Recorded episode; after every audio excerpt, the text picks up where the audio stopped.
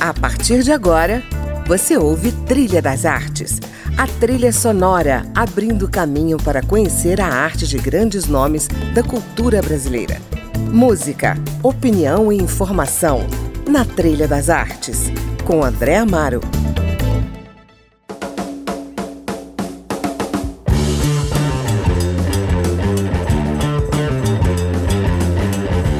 Olá, no Trilha das Artes de hoje eu recebo o diretor de teatro carioca Renato Rocha, que estreia na próxima semana no Rio a sua versão cênica para o romance Moby Dick, A Baleia Branca, obra-prima do escritor americano Herman Melville, escrita em 1851.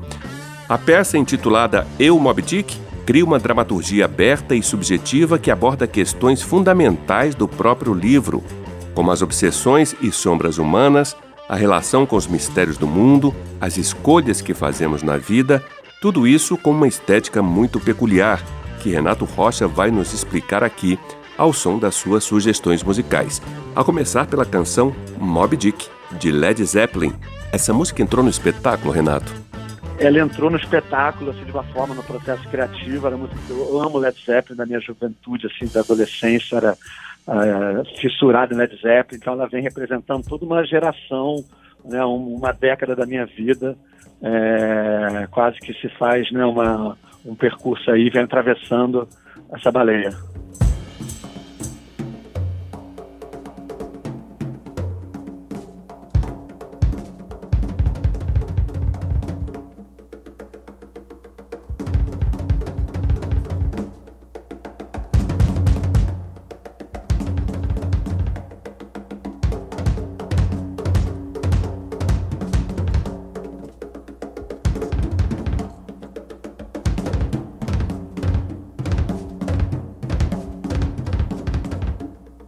Renato, vamos falar da peça Eu Moby Dick. Queria que você nos contasse a história do livro, um clássico da literatura americana, e como é que você se apropriou dessa trama e das metáforas da história para construir o seu espetáculo. Ele conta a história do capitão Ahab, narrada por Ismael, que é o único sobrevivente desse naufrágio do navio Pecode, que na verdade é destruído pela baleia Moby Dick. Uhum. Né? Então, na verdade, é uma, é uma história de, de obsessão humana do, do Ahab e nessa caçada, nessa vingança, a baleia branca, Moby Dick, que é, lhe comeu uma, uma parte da perna. Uhum. É, e a gente é, né, sempre foi apaixonado pela história, então é, o Melville, quando ele escreve o livro, ele fala muito de como que ele transformou o cotidiano de, daquele navio baleeiro numa metáfora da condição do homem moderno, vamos dizer assim, né? É, das obsessões humanas, daquela, daquela pequena federação daqueles expatriados, daquela, daquela, daquelas pessoas todas que cada uma vem de um lugar e se encontram naquele barco. Uhum. E fala desse, desse, desse mundo, a conhecer um novo mundo, né? dessa busca pelo, pelo seu eu, é, de narrar uma própria história. Então eu achei que essa muito interessante essa metáfora hoje. Então se a gente traduzir né, o homem moderno que o Melville fala, pelo sujeito contemporâneo, que hoje em dia né, tá, tem, tem outras representatividades, você não pode mais, né, só a questão do homem, né, como generalizando. Uhum. É, então, esse, esse sujeito contemporâneo, quando ele tá, precisa sair de onde ele está para buscar uma nova narrativa para si mesmo, né, se deparar com a sua própria solidão, é, e ao mesmo tempo você está falando da obsessão humana, até que ponto a gente está disposto a colocar tudo a perder, inclusive a própria vida, é, por uma obsessão.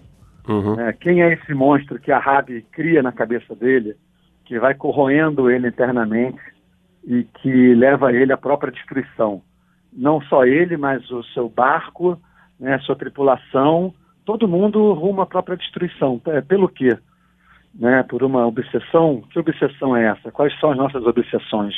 Então, na verdade, a gente ficou muito interessado, porque acho que Moby Dick, ele, mesmo quem não leu, né, tem uma força no simbólico universal, né, do imaginário, Sim. Moby Dick. É, então, ele, como que esse imaginário nos afeta hoje, nesse momento que a gente vive mundial, Brasil, indivíduo, né? Quais são as metáforas do livro, como cada artista se apropria disso e é atravessado por isso e traz de volta para o processo criativo. Como essa história se traduz em materialidade, em teatro, em concepção estética, por exemplo? É, na verdade, a gente está tentando transformar numa experiência multidisciplinar, é, onde imersiva, vamos dizer assim, né? que desloca o espectador um pouco desse entendimento racional, lógico, para uma sensação, para um, pelo afeto, pela experiência mesmo. Uhum. É, então a gente vai tentando traduzir o que, que disso é corpo. Né? É, é, o, é, a Rabi, quanto mais ele, ele vai né, é, em direção a Moby Dick, ele se torna Moby Dick. Então tem um devir baleia aí né, que, na verdade, quem é de fato o monstro? É, né, a baleia ou é, o, ou é o homem, nesse caso, que vai lá caçar baleia, que extrai o óleo que é a grande refinaria da época, né, que hoje é o petróleo, antigamente era o óleo de baleia, né, uhum. que abastece as cidades e tal. Então, quem de fato é o monstro? É, então, a gente começou a tentar dar, dar corpo a isso, é, essa, essa baleia, ou, ou, esse tripulante, essa coisa de estar no mar, e os atores vão traduzindo. O que, que disso é texto, né, gente? O que, que pega essa fala aqui? É, o que, que isso tem a ver com você? Aí vai surgindo as histórias, então a gente vai tentando entender o que, que disso é palavra, né, porque também tem um lugar das pessoas que vão lá querem ouvir a história, né, então a gente rouba o lugar de Ismael como narrador da história, o elenco, e a partir do que o elenco narra a história como Ismael, ele também reflete sobre a própria vida a partir da obra, então tem um pouco de tudo. O que que disso é, é, é música, porque também tem uma ideia de ser quase que uma instalação sonora, né, que vai do início ao fim, é uma grande malha sonora, é, que convida o espectador para esse universo das sensações também. É, o que, que disso é multimídia, porque a gente vai estar tá fazendo tudo isso numa caixa branca. Uhum. Né? Então, ele fala muito da brancura da baleia, a brancura como a cor da morte. Né? Então, dentro dessa caixa branca, que pode ser é, o seu encontro com a própria morte, pode ser esse universo do mar, que é onde a projeção incide e, e, coloca, e traz o espectador para dentro dessa experiência. Né? Então, tudo vai ser projetado em volta do espectador, né? o palco, as paredes, tal. É, os próprios figurinos dos atores são, também são tudo na, na, textura do branco, do creme, do cinza claro. É, então vai ser realmente é, é, é, esse lugar mais multimídia e que ainda de fato a gente deixa uns espaços abertos para que o espectador possa especular sobre o que ele vê e ele formar sua própria narrativa, vamos dizer assim. Então a gente vai tentando sempre trabalhar na associação do, do universo do marítimo, a baleia submerge, como é que talvez trazer o espectador uma sensação de submersão, de uma coisa que vai descendo, né, essa coisa do mar que vai mareando, que sensações são essas, esse universo do, do, do, do sabe, a gente vai tentando traduzir essas imagens que é, em texturas, em imagens abstratas e tentando trazer para o espectador a sensação da história, né, de uma certa forma daquele universo que, que a história passa. E o som vai seguindo também, esse, esse o barulho do, da água nos cascos dos navios, do, do ranger das cordas, do vento, do, do canto da baleia, é, de uma fala ou outra, de uma narração de um livro que a gente não está usando na peça, mas de repente tem uma narração de um trecho que é lindo, que está ali como trilha. É, então a gente vai também criando essa malha, essa teia sonora. Aí as coisas vão se entrelaçando, né? É, às vezes a luz tem que abdicar um pouco dela mesma para poder a projeção é, aparecer mais, uma sofisticação, talvez um mapping que é só no corpo do ator enquanto ele está se movendo, então uma projeção que segue aquele corpo do ator, às vezes você tenta projetar no espaço todo, né? Às vezes é, você vai é, descendo do ator, quando ele fala da matança da baleia, então você vai, uma coisa vai escorrendo do ator, como se fosse um sangue escorrendo, vai tudo ficando vermelho, vai indo para o palco, daqui a pouco o espaço todo está avermelhado. Uhum. É, porque ele fala que a baleia não está mais nadando no, no, mar, ela está já agonizando no seu próprio sangue. Então tem também falar um pouco dessa violência, né? Até que ponto, é, antigamente a gente extraía o óleo da baleia, né? Então era uma carnificina de baleia, uhum. Né? Por causa do óleo para ter aqui no lampião da gente, né? Uhum. É... E isso só começou a parar de caçar baleia porque descobriram os poços de petróleo. Então agora a gente não extrai mais da baleia, extrai da própria terra. Uhum. Né? Mas que tipo também de violência é essa, que, que tipo de agressão que o ser humano está é, né, ao, ao, próprio meio onde ele mesmo vive. Né? Então é, é toda também uma reflexão a partir dessa indústria por trás né, uhum. desses baleeiros, dessa galera que, que é ali a, né, a, a, considerado a ralé da ralé da ralé, que está ali fazendo um trabalho sujo né, para trazer o óleo que vai iluminar suas casas. Né? Maravilha. É... Já fiquei é curioso, é já fiquei com vontade de ir ao Rio só para assistir o espetáculo, mas vejo que vocês vão ficar até o dia 28 de julho, não é isso? É, no Centro Cultural Oi Futuro, lá no Flamengo. Oi Futuro no Flamengo. A gente estreia agora dia 6 de junho. É, e aí fica dois meses, pouco temporada lá, depois tem uma contrapartida também no SED Jacarepaguá, e aí a gente, obviamente, tem desejo aí de rodar festival, né, vai tudo depender se as pessoas, se essas pessoas vão, vão, vão gostar, né, vamos ver. Obra e se tiver dinheiro é circulando no Brasil para sustentar esses festivais aí, né? Ah, quem sabe, né? Estão precisando. Pois é. é. A gente faz uma crítica também, né? Assim, a peça também é uma, uma, uma, reflexão do que a gente está vivendo hoje, né?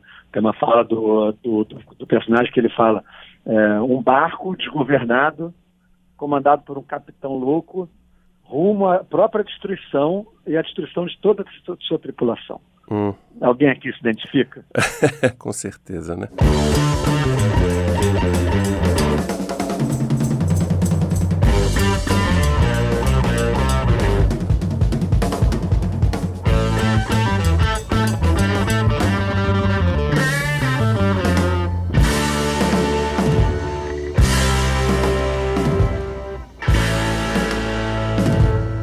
Bom, a gente termina esse bloco com mais uma sugestão musical do meu entrevistado de hoje, o diretor de teatro Renato Rocha, Nine of Ten, com Caetano Veloso.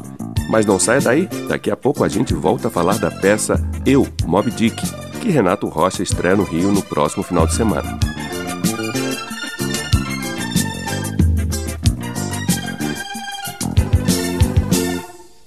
Walk down Portobello Road to the sound of reggae. I'm alive. The age of gold is the age of the age of old. The age of gold, the age of music's past. Hear them talk as I walk, as I hear them talk. I hear they say, expect the final blast. Walk down Portobello Road to the sound of reggae. I'm alive. I'm alive and vivo, muito vivo. Feel the sound of music banging in my belly, belly, belly, belly, belly. Know that one day I must die. I'm alive. And I know that one day I must die. I'm alive. Alive and vivo, muito vivo in the electric cinema around the telly, telly, telly, telly, telly. Nine out of ten movie stars make me cry. I'm alive. Yes, nine out of ten movie stars make me cry. I'm alive. Nine out of ten film stars make me cry. I'm alive.